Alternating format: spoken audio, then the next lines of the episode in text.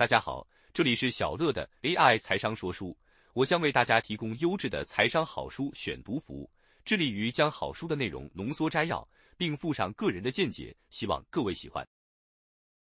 本期要带大家阅读的好书是《巴菲特写给股东的信》，作者巴菲特、劳伦斯、康宁汉，出版社财信出版。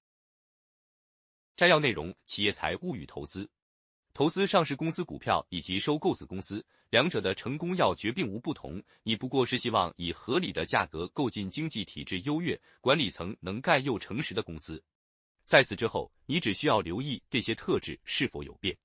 我们偏好不太可能经历巨变的公司与产业，原因很简单：无论是投资子公司或股票，我们寻觅的是我们相信十年或二十年后几乎肯定能占有巨大竞争优势的公司。快速变化的产业环境或可提供中大奖的机会，但不可能有我们寻求的确定性。很明显，高科技业或新兴产业中会有许多公司未来的成长率将远高于必定成功的公司。但我宁愿选择可以确定的好成绩，而非只是有希望获得的极佳成绩。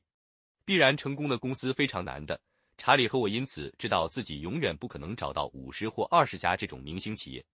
因此，我们的投资组合中，除了真正的巨星，也有一些潜力极佳的希望之星。无论是机构还是个人，绝大多数投资人会发现，投资股票最好的方式是持有手续费低廉的指数型基金。此方法的投资报酬肯定优于多数投资专业人士所能提供的净报酬。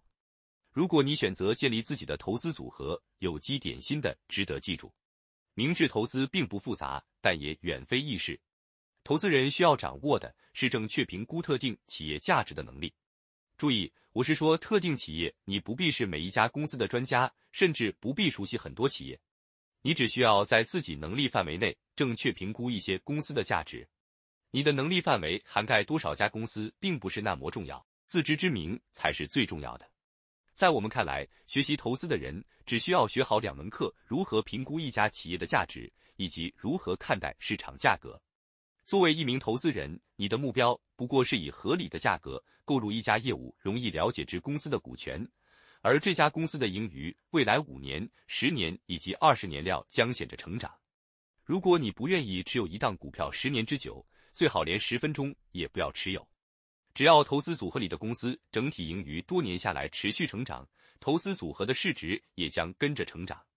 许多投资人的投资成绩介于平庸与惨不忍睹之间。我认为这主要有三大原因：首先是交易成本过高，通常是因为投资人进出过于频繁，或是花费太多钱在投资管理上；第二，许多投资人喜欢基于小道消息或市场潮流买卖，而不是理性的评估企业的价值；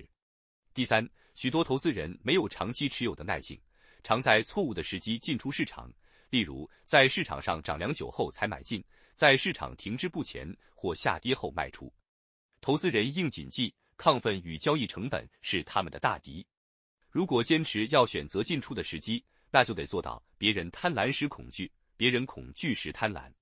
查理和我有时相信自己能确认一家公司是否拥有长期竞争优势，但更常见的情况是我们办不到，有时是信心不足。这就是我们为什么不买科技股，尽管我们跟大众一样相信科技业者的产品与服务将改变我们的社会。问题在于，我们无法洞察那些科技业者拥有真正持久的竞争优势，而这问题不是我们努力钻研就能解决的。